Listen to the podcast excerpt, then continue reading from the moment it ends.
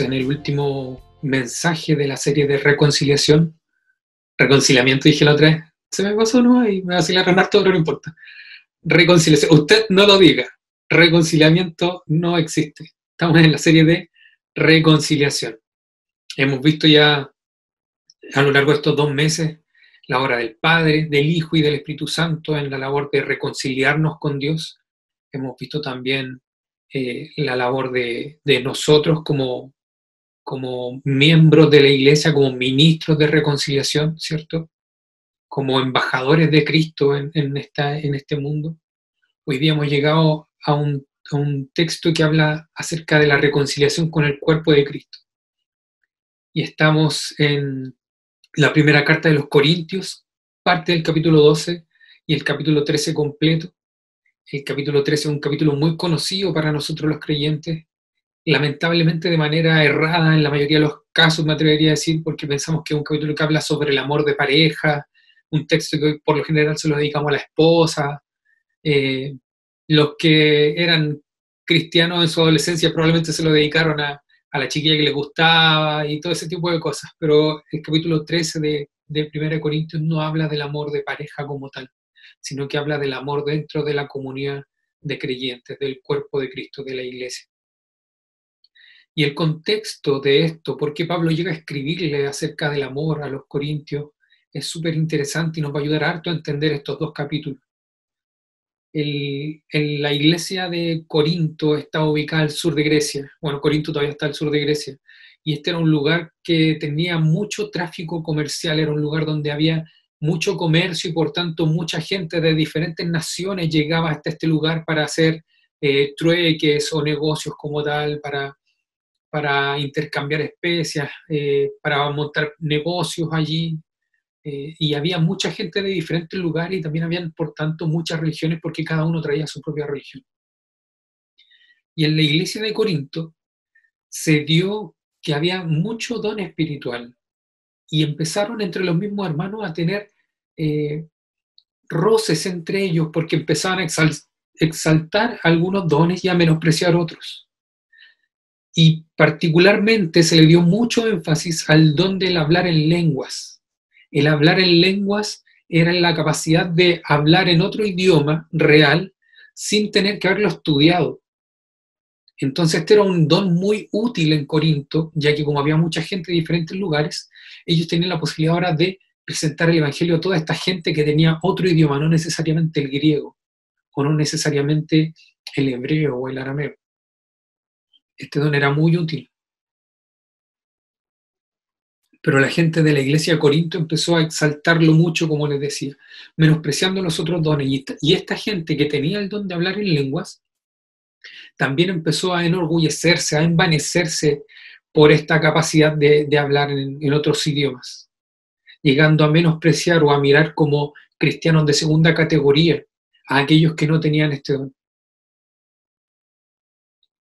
Y en esto es que Pablo les escribe estos capítulos. Si ustedes quieren estudiar mejor este tema, Pablo trata el tema de los dones espirituales con la iglesia de Corinto particularmente, entre el capítulo 12 y 14, si quieren después leerlo y profundizar más me llama mucho la atención que en base a todo lo que Pablo le escribe a la iglesia de Corinto, eh, Charles Hodge dice que, que los corintios eran impacientes, que los corintios eran impacientes, eran descontentos, eran envidiosos, eran hinchados, así como pecho baloma, eran egoístas, eran indecorosos, eran indiferentes ante los sentimientos de los demás, que eran suspicaces, que eran rencorosos, y que eran criticones. Estas características le da Hodge a la iglesia de los Corintios, la iglesia que estaba en Corinto. Así que Pablo le escribe a ellos ahora, eh, tratando este tema, intentando corregir esta mala práctica que había en esta iglesia. Así que les invito a que vayamos al texto y podamos ver lo que Pablo le escribe a ellos. El sermón de hoy tiene por título Reconciliación con el cuerpo de Cristo. Y en este capítulo y medio que vamos a tratar vamos a ver cuatro cosas. La primera, está en el capítulo 12, desde el versículo 12 al 17. Y lo primero que vamos a ver en esta reconciliación con el cuerpo de Cristo es que todos fuimos bautizados por un solo espíritu. Voy a leer rapidito estos, versículos porque es cortito. De hecho, aunque el cuerpo es uno solo, tiene muchos miembros y todos los miembros, no obstante ser muchos, forman un solo cuerpo. Así sucede con Cristo. Todos fuimos bautizados por un solo espíritu para constituir un solo cuerpo. Ya seamos judíos o gentiles, esclavos o libres, y a todos se nos dio a beber de un mismo espíritu. Ahora bien, el cuerpo no consta de un solo miembro, sino de muchos. Si el pie dijera, como no soy mano, no soy del cuerpo, no por eso dejaría de ser parte del cuerpo. Y si la oreja dijera, como no soy ojo, no soy del cuerpo, no por eso dejaría de ser parte del cuerpo. Si todo el cuerpo fuera ojo, ¿qué sería del oído? Si todo el cuerpo fuera oído, ¿qué sería del olfato? En esta primera parte, en estos primeros versículos que estamos viendo ahora, Pablo cambia el enfoque. Y en vez de dirigirse primeramente a aquellos que estaban envanecidos en sus dones de hablar en lengua, se dirige a aquellos que no tenían este don y que probablemente se sentían menospreciados, se sentían eh, gente de segunda categoría dentro de la iglesia. Y a ellos Pablo les escribe, les dice, todos fuimos bautizados por un solo espíritu. Pablo le está hablando a ellos, dándoles palabras de consuelo, diciéndoles, no porque ustedes no tengan el don de hablar en lenguas, no son creyentes verdaderos. No porque ustedes no tengan este don de profecía o porque ustedes no tengan el don de ciencia. Ustedes son cristianos de segunda categoría. Por el contrario, Pablo aquí les muestra a los corintios la diversidad que había dentro de la iglesia y cómo el Espíritu Santo los había bautizado a todos. ¿Y a qué se refiere él con el bautismo del Espíritu Santo? Él se refiere al haberlos hecho nacer de nuevo y haberlos incorporado al cuerpo de Cristo, a la iglesia. Y para esto, Pablo utiliza la ilustración del cuerpo humano, que es una ilustración muy buena, muy buena, porque les muestra que en la diversidad hay armonía. Así que todos ellos habían sido bautizados, pero no todos hablaban en lengua. Toda la gente que había sido renovada espiritualmente en Cristo son iguales unos con otros. Esto es lo que Pablo le está diciendo a ellos.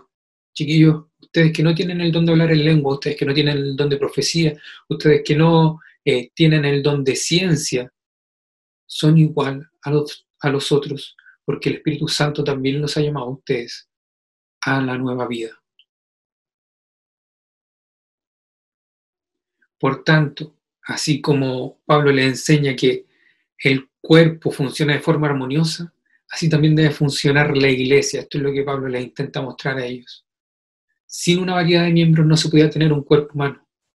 Y aquí Pablo hace una analogía muy clara, porque como el cuerpo tiene muchos miembros o tiene numerosos miembros, ha sido creado por Dios para funcionar en armonía. Así también la iglesia. Entonces los corintios tenían que entender que con toda esta gente que tenían, en la diversidad que tenían, sus dones tenían que aprender a funcionar de manera mancomunada. Y en esto ninguno era inferior al otro. No hay un don que sea superior al otro. No hay un don que te convierta en un cristiano mejor que otro. Todos fueron bautizados en un mismo espíritu. Así que, tomando estos versículos, nos damos cuenta de que esta diversidad en un cuerpo nos libra de dos peligros. Primero, de tenernos en poco a nosotros mismos, de pensar que somos menos que mi hermano que está al lado. Y también nos libra de tener en poco a otros. De a lo mejor pensar que mis dones son mejores que los de mi hermano. Y aquí Pablo, en esta analogía que va haciendo con el cuerpo humano, se empieza a hacer preguntas o a hacer ejemplos con los mismos miembros. Sería absurdo para el pie sentirse poco importante porque no puede hacer la obra de la mano. Por tanto, Pablo que le dice a, estas personas que no tenían estos dones, tú no te sientas menor que el que sí lo tiene, porque tú también eres parte del cuerpo de Cristo. Y Pablo muestra aquí un diálogo entre los diferentes miembros del cuerpo, hablándose mutuamente. Entonces, ¿por qué el pie no es tan hábil como la mano? Podrá decirle a la mano, porque no soy una mano, no pertenezco al cuerpo. Y él muestra que esta sería una, eh, una afirmación absurda, los pies son parte del cuerpo. Y más que eso, los pies completan el cuerpo. La aplicación que se deriva entonces para los corintios es que deberían erradicar toda envidia que venga de algún don espiritual en particular que un miembro no haya recibido. No envidies a tu hermano por el don que él tiene. O tampoco mires en menos a tu hermano porque tú tienes un don que él no tiene. El don que no tiene, el miembro que no tiene este don, no debe sentirse menoscabado. Nadie debe separarse del cuerpo de Cristo, nadie debe separarse de la iglesia motivado por el resentimiento o por la envidia. No te alejes de la iglesia porque tú no tienes el don que tu hermano sí tiene. No diga yo no soy parte de esto porque él tiene dones que yo no tengo. Pablo le está diciendo, todos fueron bautizados por un mismo espíritu. Y por tanto, el cuerpo necesita de todos sus miembros para funcionar apropiadamente. Ninguna persona de la congregación de Corinto tiene derecho a separarse de la iglesia, porque cada miembro es importante para el sano funcionamiento de todo el cuerpo. Eso es lo que Pablo le está mostrando aquí. Y más allá le está diciendo, los miembros de la iglesia se necesitan unos a otros. Cada uno de ustedes ha recibido algún don espiritual sobre eh, el que depende de la congregación, el que viene cada uno de ustedes ha recibido un don que viene a aportar a la congregación. Por tanto, el que tiene un don debe entender que todos los miembros de la iglesia dependen de que él o ella use su don espiritual. Cuando todos los miembros emplean los talentos que el Espíritu Santo ha distribuido en el pueblo de Dios, la iglesia entera funciona con eficacia para el beneficio de todos. No menosprecies a nadie, ni te sientas inferior a nadie. No menosprecies el don de tu hermano, o no menosprecies tu propio don, porque Dios es quien lo ha dado para el correcto funcionamiento de la iglesia. Lo segundo que, que vamos a ver hoy es que somos miembros de la iglesia por la gracia de Dios. Entonces, repasando el primer punto, todos fuimos bautizados por un solo espíritu y ahora somos miembros de la iglesia por la gracia de Dios. Y aquí vamos a verlo desde el versículo 18 al 26. Lo voy a leer rapidito también. En realidad, Dios colocó cada miembro del cuerpo como mejor le pareció. Si todos ellos fueran un solo miembro, ¿qué sería el cuerpo? Lo cierto es que hay muchos miembros, pero el cuerpo es uno solo. El ojo no puede decirle a la mano, no te necesito. Ni puede la cabeza decirle a los pies, no los necesito. Al contrario, los miembros del cuerpo que parecen más débiles son indispensables, y a los que nos parecen menos honrosos los tratamos con honra especial y se les trata con especial modestia a los miembros que nos parecen menos presentables, mientras que los más presentables no requieren tanto trato, no requieren trato especial. Así Dios ha dispuesto a los miembros de, de nuestro cuerpo, dando mayor honra a los que menos tenían, a fin de que no haya división en el cuerpo, sino que sus miembros se preocupen por igual unos por otros. Si uno de los miembros sufre, todos los demás comparten su sufrimiento. Y si uno de ellos recibe honor, los demás se alegran con él. El versículo 18 es muy importante. En realidad Dios colocó cada miembro del cuerpo como mejor, como mejor le pareció, porque Pablo aquí lo que hace es poner a Dios como el sujeto en este versículo. Poner a Dios como el creador del cuerpo.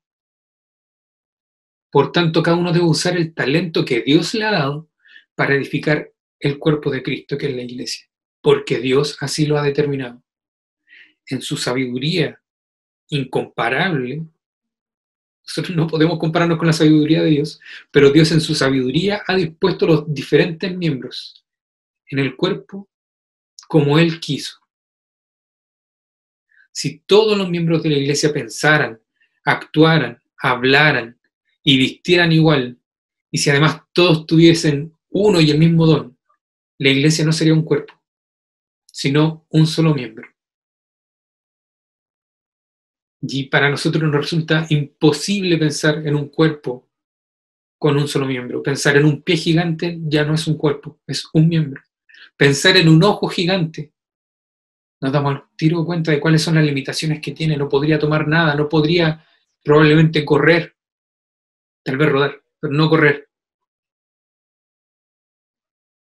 Los corintios tenían que comprender, tenían que, que entender que si todos ellos tenían el don de lenguas, entonces no podrían tener un cuerpo funcionando. Así que otros dones, aunque menos espectaculares y menos sensacionales, tal vez que el llegar y ponerte a hablar en otro idioma que nunca habías escuchado, son igual de necesarios que el hablar en lenguas. Eso es lo que Pablo le está mostrando aquí a los corintios. Porque en esta diversidad de dones, el cuerpo en el diseño de Dios expresa armonía y unidad. Por eso que es insensato que uno envidie el don de otro. Y de la misma manera es, es insensato despreciar el don de otro o incluso pensar que no necesito de mi hermano, no necesito de su don para que esto funcione. El ojo no le puede decir a la mano, no te necesito. El ojo puede ver cosas que se tienen que hacer, pero no las puede llevar a cabo sin la mano. El ojo depende de otros miembros del cuerpo para poder funcionar en armonía, para poder llevar a cabo lo que quiere hacer. Esta es la lección que Pablo intenta enseñarle a los lectores de Corintios.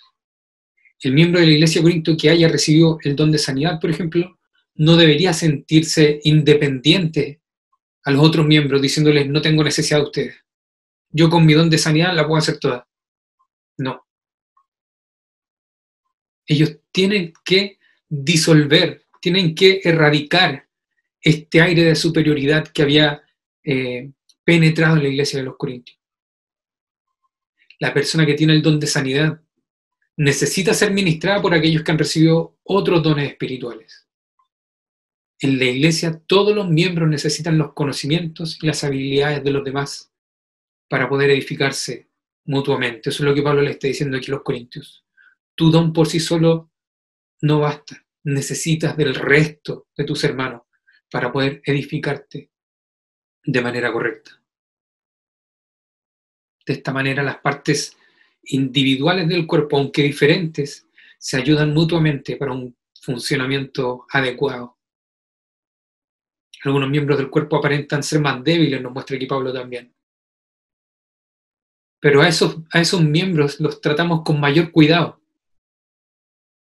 Y aquí no puedo dejar de, de, acordarme, por ejemplo, en la, en la película de Gladiador, que salen todos a la arena a luchar pero si te das cuenta, no llevan armadura en las piernas, no llevan armadura, no llevan botas militares con punte fierro, no llevan eh, armadura en los brazos, lo que sí cubren es el pecho. Y uno jamás tendería a pensar que el pecho es un, a lo mejor un miembro o una parte del cuerpo eh, tan útil. Pero allí es donde se encuentran, por ejemplo, los pulmones. Entonces aquellos miembros que parecen más débiles o que menos eh, se muestran son esenciales para el funcionamiento del cuerpo de Cristo, son esenciales para el funcionamiento de la iglesia. Y aquí podemos, por ejemplo, pensar en aquellas típicas abuelitas que uno siempre las ve calladitas ahí en la iglesia. Pero hermano, ¿cómo deben orar esas abuelitas? ¿Cuántas veces las oraciones de esas abuelitas nos han cubierto tal vez de desgracias que nos podrían haber ocurrido. Y nosotros no lo notamos, pero es algo esencial para el funcionamiento de la iglesia. Ellos también son, son miembros, son órganos del cuerpo esenciales para el funcionamiento de la iglesia. No podemos vivir sin pulmones, no podemos vivir sin riñones, no podemos vivir sin corazón. Son órganos que a lo mejor no son tan visibles, pero son esenciales y no podemos menospreciarlos. Dejemos de valorar solamente aquellos dones que son visibles, solamente aquellos dones que uno puede apreciar a simple vista, solamente aquellos dones que uno puede ver una cara o un nombre o alguien. Hay muchos dones y hay muchas funciones dentro del cuerpo de Cristo que se realizan en silencio, pero que son esenciales para su funcionamiento. No menospreciemos a nuestro hermano que pareciera no tener dones. No menospreciamos a nuestro hermano que pareciera no tener talentos. Y no nos creamos superior a los demás por el don que a nosotros Dios nos ha dado.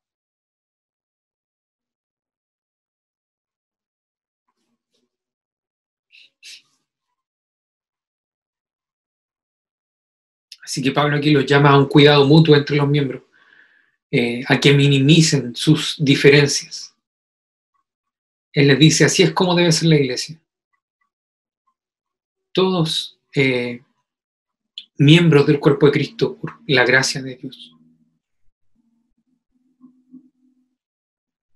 Y él también les muestra que un énfasis eh, excesivo en cualquier don va a dar como resultado conflicto y desaveniencia al interior de la iglesia. Entonces nosotros no hagamos eso.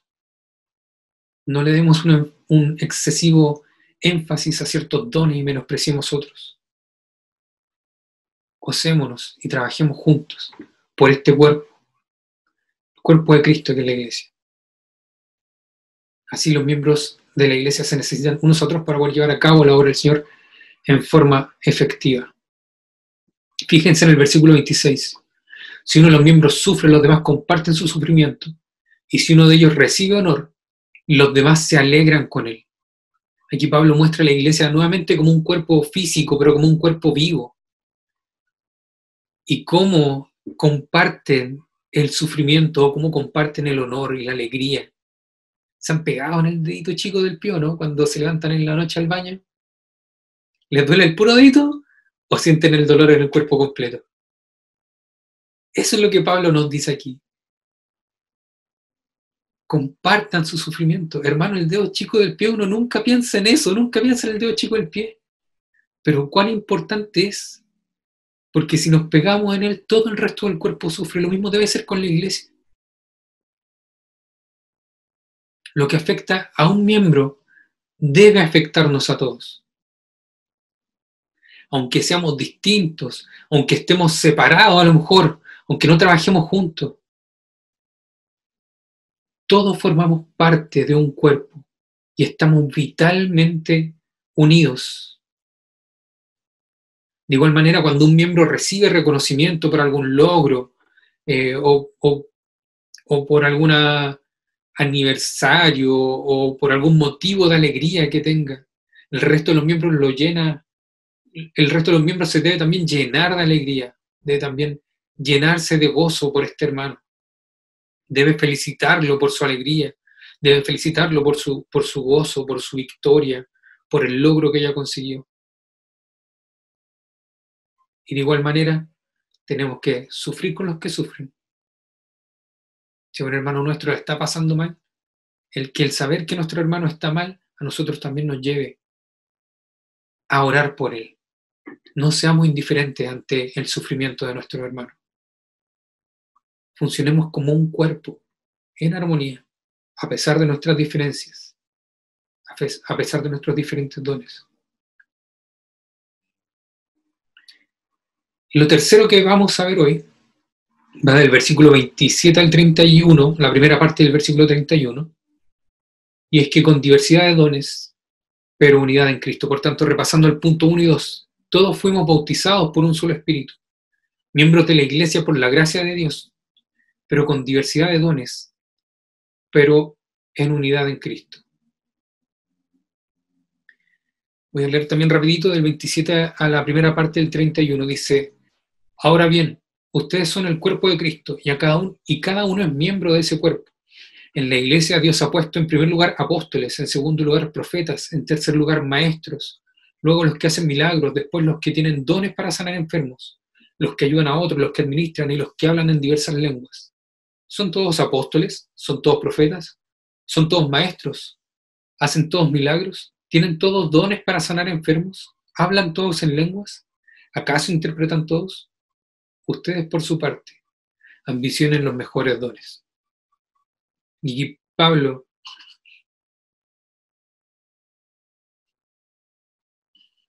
nos muestra que la iglesia como el cuerpo eh, de Cristo existe en Él primeramente y que pertenece a Él. Esta iglesia está genuinamente unida a Cristo, porque cada creyente individualmente está por fe incluido en el cuerpo de Cristo. Cada uno por nuestra parte, cada uno por su parte, es miembro de aquella gran sociedad, de aquella gran cooperativa. Y como tal debe cumplir una función sin ningún sentimiento de soberbia, de independencia, de envidia, ni menoscabo. Pablo subraya, aquí eh, la individualidad de los miembros al mencionar los diferentes dones. Pero él dice que cada uno de estos dones viene del Señor. Por tanto, con estos dones y con estas funciones a la disposición de Cristo, todos los miembros contribuyen al bienestar de la comunidad cristiana. Pablo muestra que hay una unidad en la diversidad de la iglesia. Hay unidad en la diversidad de dones. Pablo dice, son muchos miembros, son muchos órganos diferentes, pero el ADN de la iglesia es Cristo y está presente en todos. Y aquí parte él ahora eh, mencionando diferentes dones y oficios al interior de la iglesia. Parte mencionando a los apóstoles como en primer lugar. Y los apóstoles eran en ese tiempo los que servían como embajadores de Cristo. Ellos eran los que proclamaban, los que enseñaban y los que habían registrado las buenas nuevas.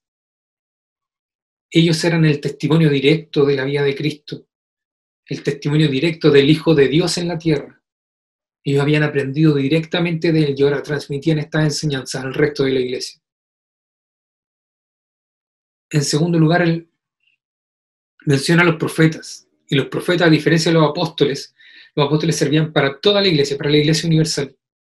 Los profetas con frecuencia servían a una congregación local.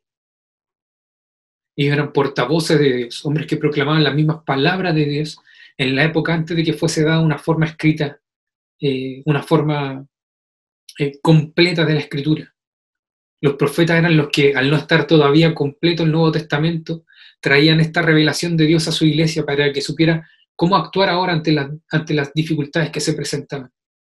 Eran los que mostraban la voluntad de Dios a su iglesia. Ellos enseñaban a las congregaciones locales, ellos instruían sobre la conducta cristiana, ellos traían la revelación de Dios y predicaban su palabra. En tercer lugar, Pablo muestra a los maestros. El maestro tenía las escrituras como la palabra revelada de Dios. Los maestros eran los que tenían esta capacidad de estudiar en ese, en ese tiempo el Antiguo Testamento y estaba traducido al griego, como la Septuaginta.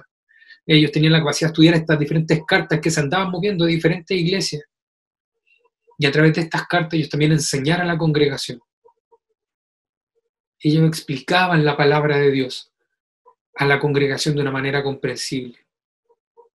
Pablo después nos habla de los que de los milagros, de los que hacen milagros, no habla de los que hacen sanidades, no habla de los que eh, se dedican a la ayuda y muy probablemente este que se dedican a la ayuda se habla o se refiere al oficio que realizaban los diáconos. A ellos se, les, delegaba el cuidado eh, de los asuntos materiales de la iglesia, por ejemplo. Después no habla de los administradores, esta palabra por lo general se aplica como a, los ancianos, a los presbíteros, eh, a los hombres que tienen el cuidado espiritual de la iglesia local, a ellos. Y ya Pablo termina hablando de lenguas. Y en esta estructura que Pablo hace del texto, vemos también que hay un orden de importancia. Y Pablo en esta orden de importancia que hace, deja las lenguas al último. Él les dice, este don es el menos trascendental.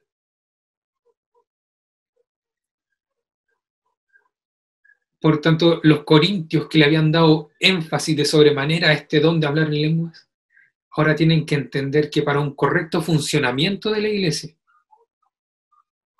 habían otras cosas de las cuales preocuparse antes de, que, de hablar en otro idioma aprendamos de los apóstoles, le dice Pablo. Déjense de menospreciar a los apóstoles. De hecho, el mismo Pablo había sido menospreciado por los corintios, como lo vimos hace un mes atrás.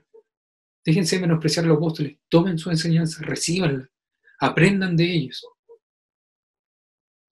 Dejen de menospreciar a los profetas. Entiendan qué es lo que Dios quiere decirle a su iglesia a través de ellos. Dejen de menospreciar a los maestros porque no hablan en lengua. Aprendan de ellos también, presten atención. Dejen de menospreciar al que tal vez no tiene un don visible, pero que sí se dispone a ayudar en la iglesia. Dejen de menospreciar al que a lo mejor está orando, al que a lo mejor está cuidando de la vida espiritual de la iglesia. Porque todas estas cosas son esenciales para que la iglesia funcione correctamente. El don de lenguas es un don, sí. Pero sin todo esto, no puede llevar a cabo una función correcta.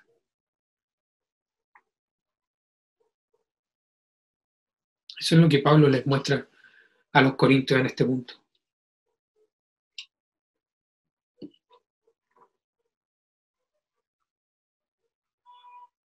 Por tanto, nadie en la iglesia puede reclamar ser poseedor con estas preguntas que Pablo les va haciendo. ¿Son todos apóstoles? ¿Son todos profetas?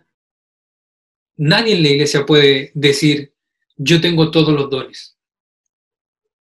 Los miembros de la iglesia, individual y colectivamente, dependen unos de otros a causa de los talentos y habilidades que cada uno posee. Por otra parte, la distribución de dones entre los miembros de la iglesia muestra una diversidad.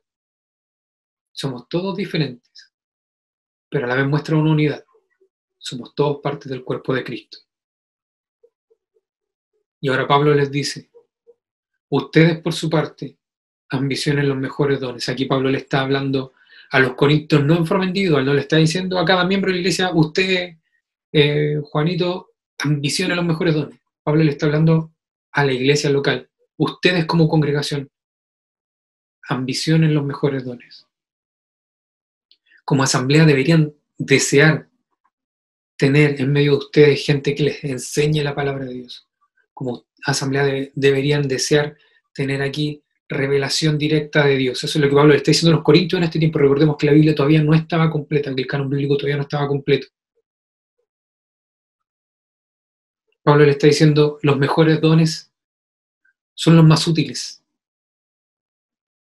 no los más espectaculares. El valorar como mejor un don espectacular es pensar de manera egoísta, egocéntrica y para tu propia gloria. El pensar en dones que sean útiles para el cuerpo de Cristo pone el foco en ser de bendición para los demás y no solo para mostrarme a mí. Así que ustedes, corintios, como recipientes de estos dones espirituales, jamás deberían ser envidiosos pretenciosos u orgullosos. Estas actitudes van en contra del fin de los dones espirituales. Estas actitudes no van para la edificación de la iglesia. Eso es lo que Pablo les muestra aquí a, a los corintios en este punto. Y lo cuarto que quiero que veamos hoy va desde la segunda parte del versículo 31 y el capítulo 13 completo. No lo voy a leer, no lo voy a leer completo, vamos a ir viéndolo algunos versículos puntuales. Y este punto, el cuarto, tiene por título Para vivir en amor, así como Dios nos ha amado. Por tanto, si recapitulamos todos los puntos, diríamos, todos fuimos bautizados por un solo espíritu, miembros de la iglesia por gracia de Dios, con diversidad de dones, pero unidad en Cristo, para vivir en amor, así como Dios nos ha amado. Aquí están los cuatro puntos del sermón de hoy. Y Pablo comienza este, este, esta pericopa, aquí hay una, una discusión entre los teólogos si esta última parte del versículo 31 eh, pertenece al capítulo 12 o debiese pertenecer al capítulo 13. Yo hoy día lo he tomado dentro del capítulo 13. Ahora les voy a mostrar un camino más excelente. Y con estas palabras Pablo introduce al capítulo del amor, el capítulo 13 de Corintios, tan, tan famoso. Pablo les dice aquí que la mera posesión de los dones no es tan importante como ejercitar estos dones en amor. Que el amor piensa en otros y no en el yo. Y Pablo le hace tres eh, declaraciones bastante duras, primeramente en el versículo 1 al 3 del capítulo 13. Le hace unas declaraciones muy eh, devastadoras para que el cristiano que no tiene amor Veamos el versículo 1. Si hablo en lenguas humanas y angelicales, pero no tengo amor, no soy más que un metal que suena o un platillo que hace ruido. Lo primero que debemos mencionar es que en estos tres primeros versículos Pablo hace una argumentación de un de algo real, pero lo lleva a su expresión máxima, mostrándole a los corintios lo inservible que esto llega a ser si no hay amor.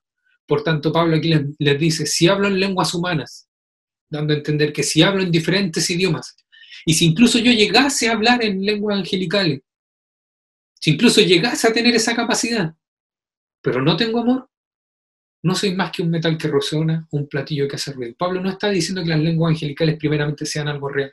De hecho, cuando vemos en la Biblia que los ángeles se dirigen a las personas o que ellos se comunican entre ellos, eh, se muestra que hablan un lenguaje de, humanos.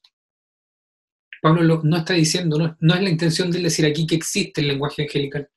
Lo que le está mostrando es que si incluso eso llegase a ocurrir, si él tuviese esa capacidad, pero no tiene amor, no es más que un metal que suena o que un platillo que hace ruido. Y esto es brutal. Porque lo primero que Pablo nos muestra aquí es que sin amor ofendo a los demás. Cuando los dones se ejercen con amor, edifican a la iglesia.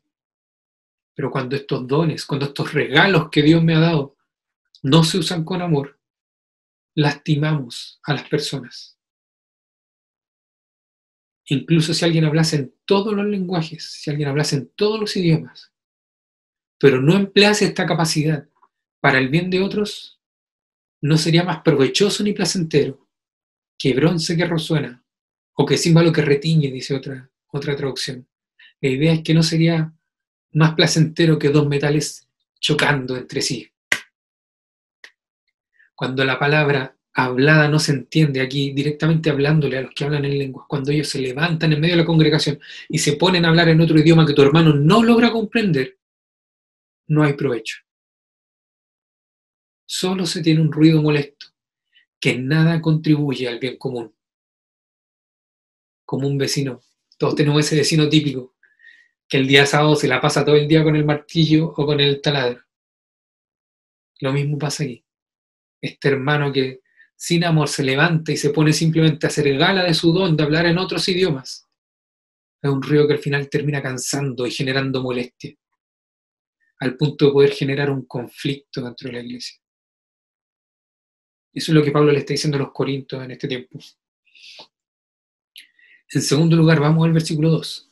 Si tengo el don de profecía y entiendo todos los misterios y poseo todo conocimiento, y si tengo una fe que logra trasladar montañas, pero me falta amor, no soy nada. Nuevamente vemos a Pablo tomando algo que es real, el don de profecía en ese tiempo, pero llevándolo hasta lo máximo posible, hasta lo máximo que se le ocurre, para mostrar que sin amor esto no es nada.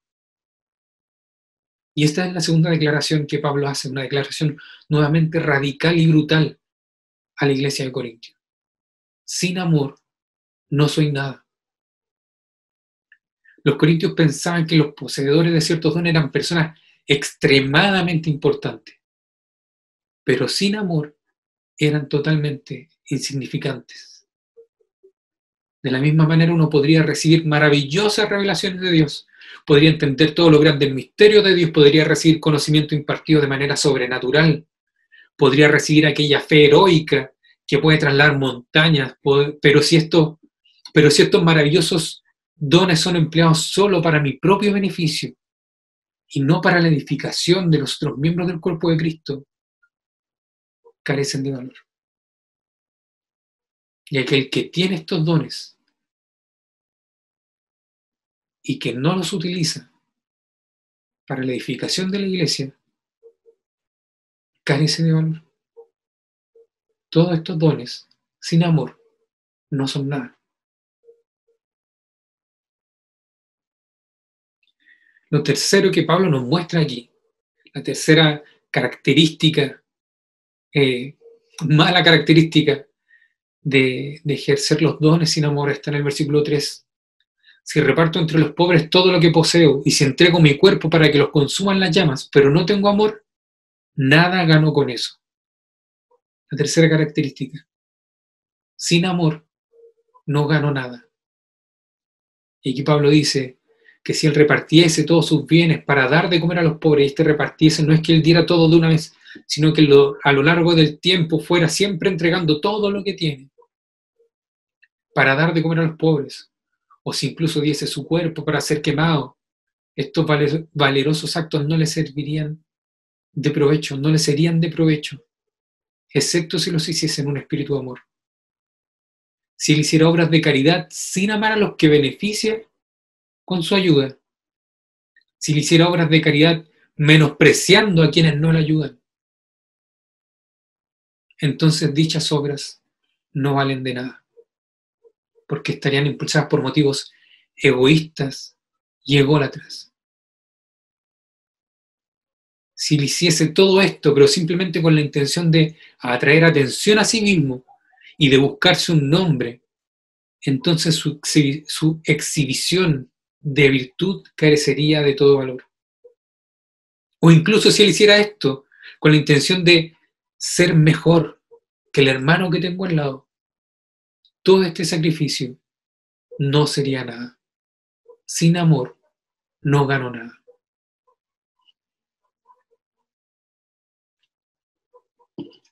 Los dones sin amor son futiles.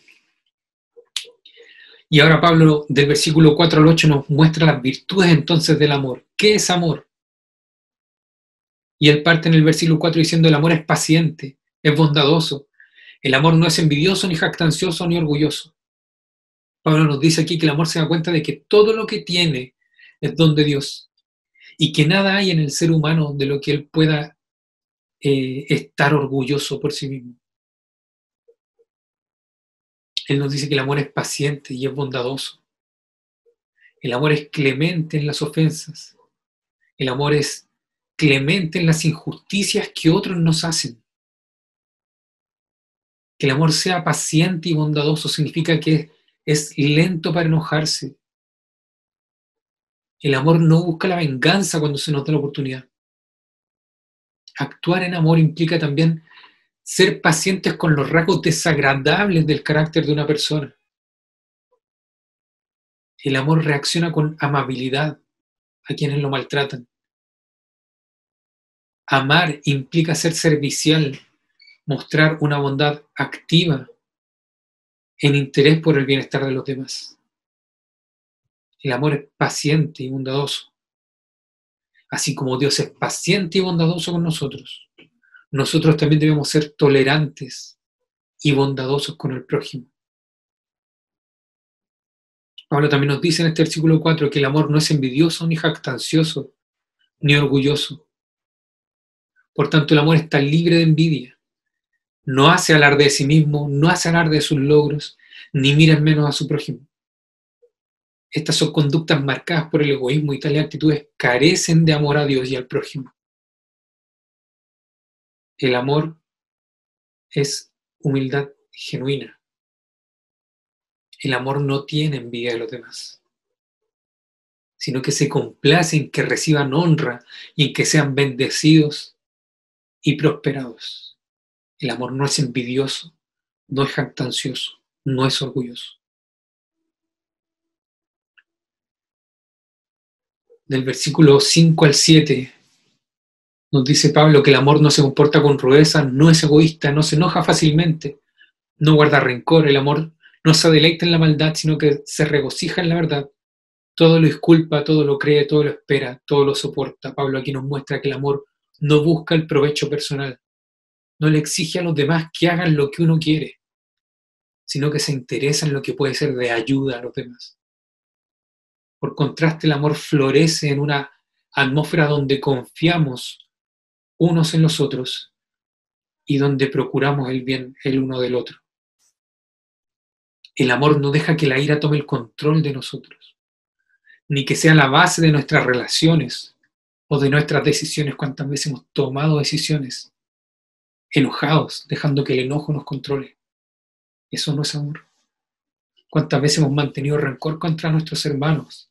¿Cuántas veces hemos dejado que nuestra relación con algún hermano sea en base al enojo? Eso no es amor. El amor no guarda un registro de los agravios recibidos, sino que perdona y no vuelve a enrostrar los errores con la intención de humillar o de denigrar a, alguien. El amor no guarda resentimiento ni se gozan las desgracias que pueden sufrir quienes nos han hecho mal. El amor todo lo soporta. El amor es perseverante y tenaz bajo toda circunstancia. Pablo aquí nos dice que el amor persiste en tiempos de sufrimiento, en tiempos de dolor, en tiempos de privaciones, en tiempos de odio, de pérdida, incluso en tiempos de soledad. El amor es mayor a todo esto y capaz de manifestarse por encima de cualquiera de estas cosas.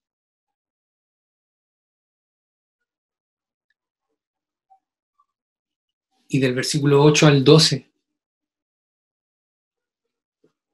el amor jamás se extingue, mientras que el don de profecía cesará y el de lengua será silenciado y el de conocimiento desaparecerá. Pablo nos dice que las profecías, el hablar en diferentes lenguas y otros dones milagrosos tienen una importancia parcial en comparación al amor. Le dice a los corintios que estas cosas cesarán, pero que el amor continuará eternamente. El amor no caducará jamás. A lo largo de la eternidad seguirá el amor, pues podremos amar a Dios y a nuestro prójimo perfectamente. Los dones, en cambio, son de una duración temporal. Eso es lo que Pablo le está diciendo aquí a los, a los Corintios. Y finalmente llegamos al versículo 13. Ahora pues, permanecen estas tres virtudes, la fe, la esperanza y el amor. Pero la más excelente de ellas es el amor. La fe, la esperanza y el amor. Son virtudes que el Espíritu Santo produce en nosotros. Y estas virtudes son más importantes que los dones que el Espíritu Santo eh, le dio a los Corintios. Si se dan cuenta, ni la fe, ni la esperanza, ni el amor son dones espirituales. Son virtudes del Espíritu Santo. Cuando Cristo vuelva, nuestra fe y nuestra esperanza, aquello que nos ayuda a esperar a la consumación de los tiempos, serán saciados. Nuestra fe, esta certeza en la que no vemos, eh, ya no será necesaria porque al fin estaremos con nuestro Rey esperado. Y nuestra esperanza también será satisfecha en la restauración de todas las cosas. Pero el amor seguirá eternamente en nuestra relación con Dios y con nuestro prójimo. Ni la fe, ni la esperanza, ni el amor son dones espirituales. Son virtudes que Dios nos ha dado a todos a todos los que hoy somos parte del cuerpo de Cristo, todos los que hoy hemos vuelto a nacer,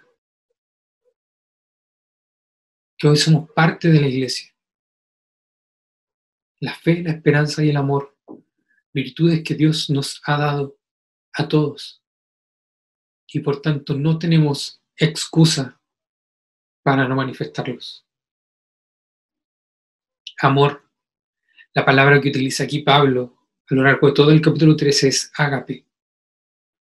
Ágape es un amor desinteresado que no busca su propio beneficio, sino que intencionalmente busca el bienestar del otro.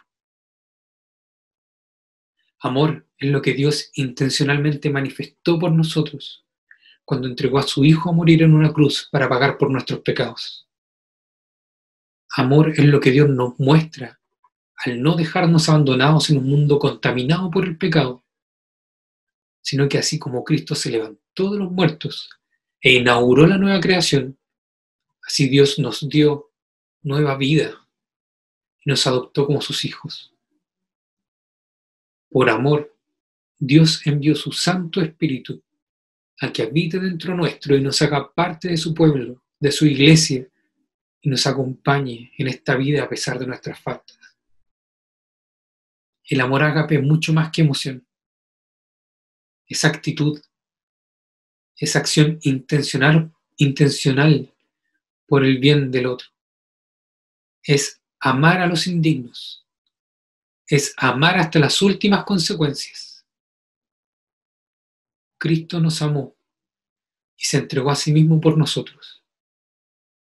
Dios no nos necesitaba, pero aún así él decidió amarnos.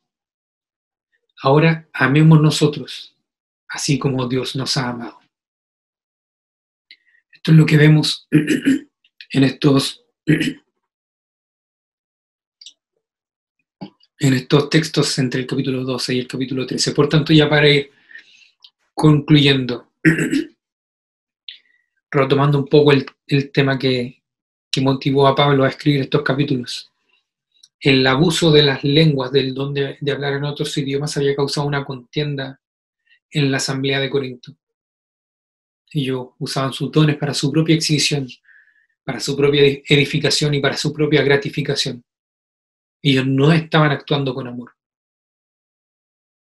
Ellos se, se sentían satisfechos, ellos sentían satisfacción por hablar en público en una lengua que jamás habían aprendido.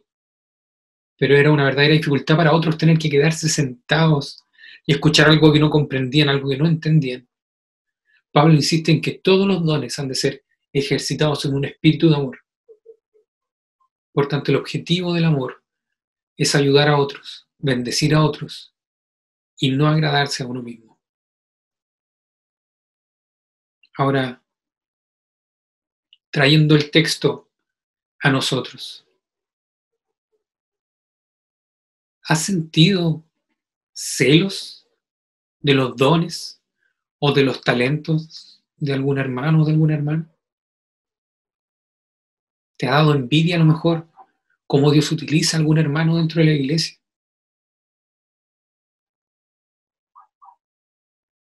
¿Has sentido celos de esto? ¿Te ha dado rabia o envidia el ver prosperar a alguno de tus hermanos o de tu hermana en el desarrollo de sus dones?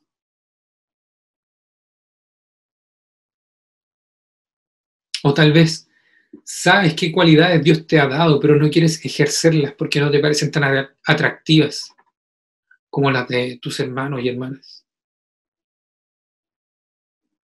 Déjame decirte que si tú has sentido celos de tus hermanos, de tu hermana, si tú has menospreciado tus propios dones, si tú te has negado a ejercer tus propios dones, tus propios talentos, estás menospreciando la sabiduría de Dios pues fue Él quien otorgó esos dones y talentos, tanto a tus hermanos como a ti.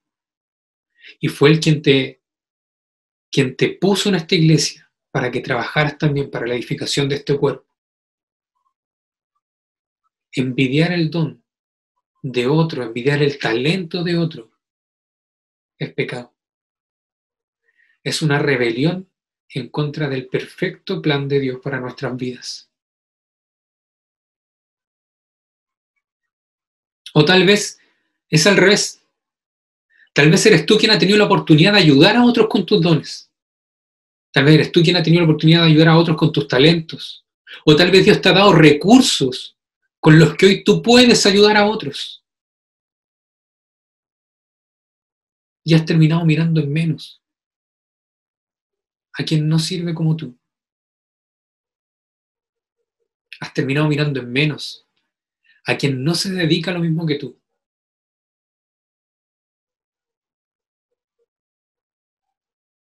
Déjame decirte que si este ha sido tu caso, querido hermano y hermana, ante los ojos de Dios tu trabajo no valió nada. Pues no nació de un corazón sincero en amor. No nació de amor a tu prójimo, no nació de amor por tu iglesia, no nació como respuesta y reflejo del amor que Dios mostró primeramente por ti. Si has pasado por esto, mi invitación es a que no dejes de utilizar tus dones, a que no dejes de utilizar tus talentos, a que no dejes de utilizar tus recursos para ayudar a otros, sino que aprendas a amar mientras sigues trabajando para bendecir a tu prójimo. La rabia jamás podrá ser la motivación adecuada para ayudar al prójimo. Los celos jamás serán la motivación adecuada para trabajar en la iglesia. El ego jamás será la motivación adecuada para disponerme a servir y ayudar a otros. Aprendamos a actuar movidos por amor. Amor a aquellos que no apoyan directamente mi ministerio, no importa. Aprende a amarlos. Amor a aquellos que no comparten mis dones. No importa, aprende a amarlos. Amor a la iglesia que es el cuerpo de Cristo. Amor por la gloria de Dios, no por ti mismo. Hasta ahora, ¿podrías decir que el amor es lo que motiva a tu actuar?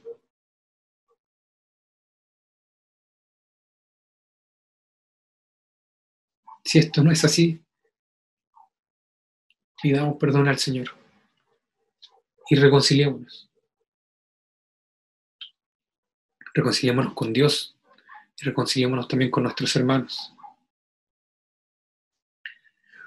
Por otro lado, así como el cuerpo es un vehículo mediante el, cual Pablo muestra eh, cómo funciona la iglesia, nosotros también podríamos decir que el cuerpo para nosotros es, es el instrumento o es la, el vehículo, voy a usar de nueva esa palabra, mediante el cual nos expresamos a otros. Así el cuerpo de Cristo es el vehículo en la tierra por medio del que Él escoge darse a conocer al mundo. La iglesia es el cuerpo de Cristo y es a través de la iglesia que Dios también ha escogido manifestarse en este mundo. La iglesia, el cuerpo de Cristo, es una evidencia de una gracia maravillosa que el Señor eh, manifiesta en esta tierra. Y también es una maravillosa muestra de gracia el hecho de que Él emplease la palabra cuerpo de Cristo para referirse a nosotros. En esto deberíamos estar profundamente agradecidos por todo don que nos haya dado y de igual manera deberíamos emplearlo con gozo para su gloria y para la edificación de otros. Y aquí, si hacemos una radiografía, si usted viene de otra iglesia y a lo mejor tuvo la oportunidad también de, trabajar allá, se puede dar cuenta de que muchas congregaciones, especialmente aquellas que tienen muchos años, tienen que enfrentarse con un grado de indolencia, en donde solo un pequeño grupo hace todo el trabajo en la congregación. Solo un pequeño grupo, como miembros, se disponen al servicio. Solo un pequeño grupo se dispone a la enseñanza en la escuela dominical. Solo un pequeño grupo se dedica a visitar a los hermanos. La verdad es que la mayoría de los miembros no se disponen para apoyar a sus hermanos. Y aunque reciben comida espiritual, aunque todo domingo escuchan de la palabra del Señor, son débiles por falta de ejercicio. Su inactividad ha terminado por atrofiar su cristianismo, llevándolos a una comodidad y pereza que lo único que logra es crear problemas al interior de la iglesia, sobrecargando eh, sobre los que sí se disponen a trabajar. Y finalmente genera críticas porque las cosas no salen bien. Todo esto porque no se disponen a amar a la iglesia. No les interesa ser de bendición y ayuda para sus hermanos. Otros ven la gran actividad que los que se han dispuesto a trabajar llevan a cabo, pero en lugar de imitarlos, se llenan de descontento critican al liderazgo de la iglesia, se muestran envidiosos, alimentan resentimientos, producen enemistades.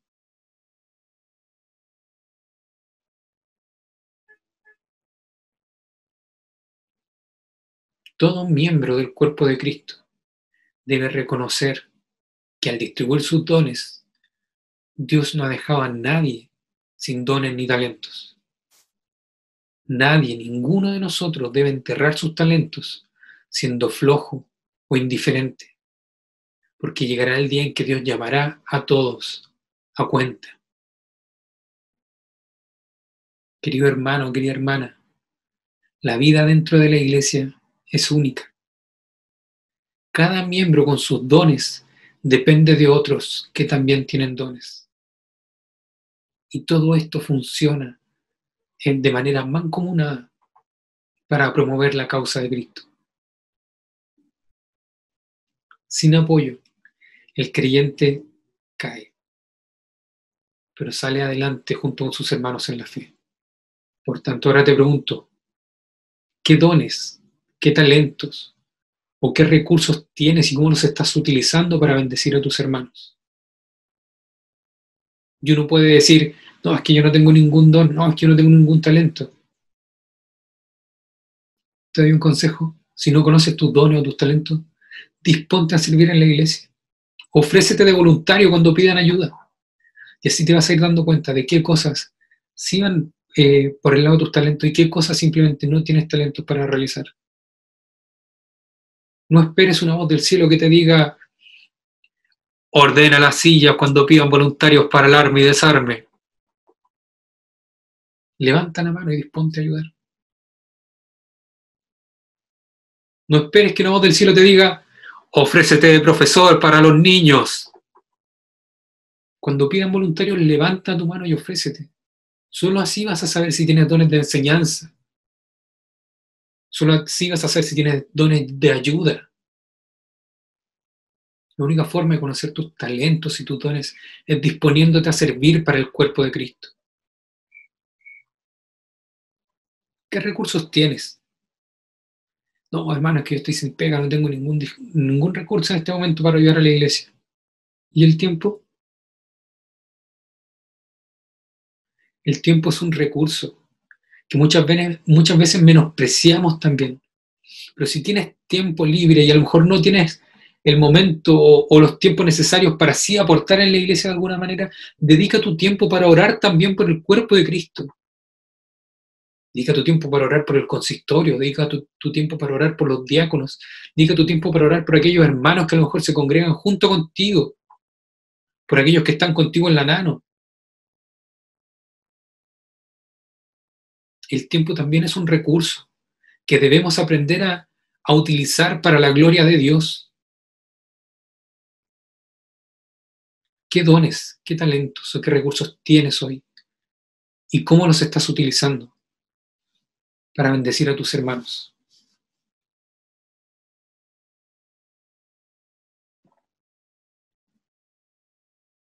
Algo que nos muestra la carta a los Corintios, a los Corintios, tanto la primera como la segunda, es que cuando queremos guiar a la iglesia o cuando la evaluamos según parámetros humanos, lo único que logramos es generar división.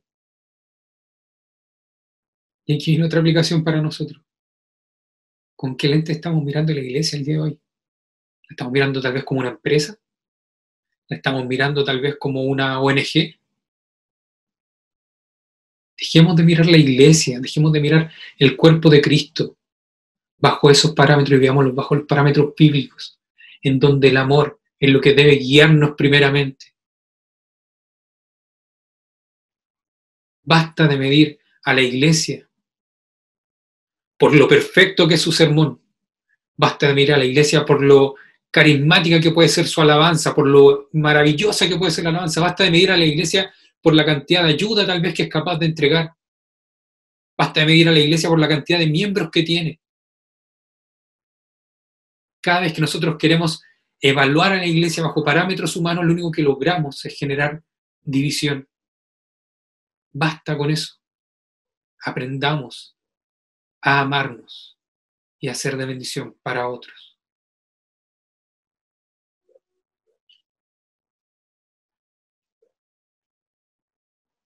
La Iglesia de Jesucristo es un organismo, no una sociedad, es una comunión, no un club, es una hermandad, no una asociación.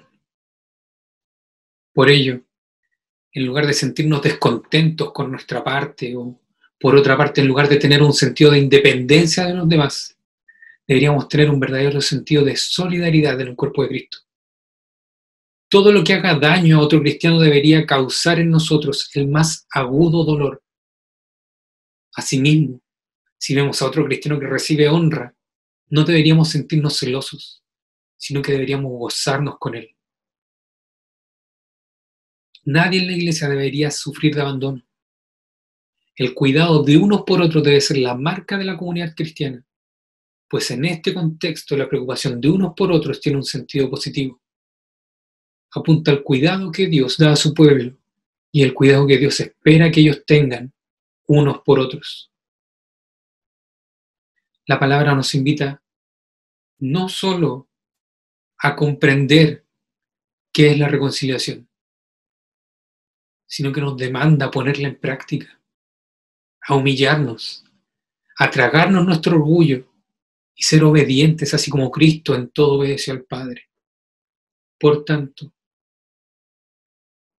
si has llegado a tener problemas con un hermano, te invito a que ores, tomes tu teléfono, le llames y le pidas perdón. Si has tratado mal a un hermano y eso te sigue pesando en el corazón, ora, llámalo y pídele perdón. Tal vez tuviste un malentendido que nunca se resolvió. Arrodíllate y llora. Llámalo. Convérsenlo. Convérsenlo en amor. Y busca reconciliarte con tu hermano. Tal vez tu hermano dijo algo que te hirió y no se dio cuenta. No esperes a que él tome la iniciativa. Llámalo y sé sincero con él. Reconcíliense. Tal vez tu hermano necesitaba ser corregido y no lo sabía. Y esto también va a ser una muestra de amor. Y si alguien te ha ofendido, perdona y vuelve a amar. Cuando amamos, descansamos en el hecho de que Dios tiene el control. Pase lo que pase, nos mantenemos firmes porque sabemos que Dios está trabajando para nuestro bien supremo. ¿Tienes alguien en mente con quien tengas un conflicto no resuelto? Ora y pídele a Dios que te dé la oportunidad de perdonarse y de reconciliarse. El amor solucionó el mayor de los problemas, nuestra enemistad con Dios. Amemos nosotros, así como Dios nos ha amado. Les invito a que tengamos un momento de oración.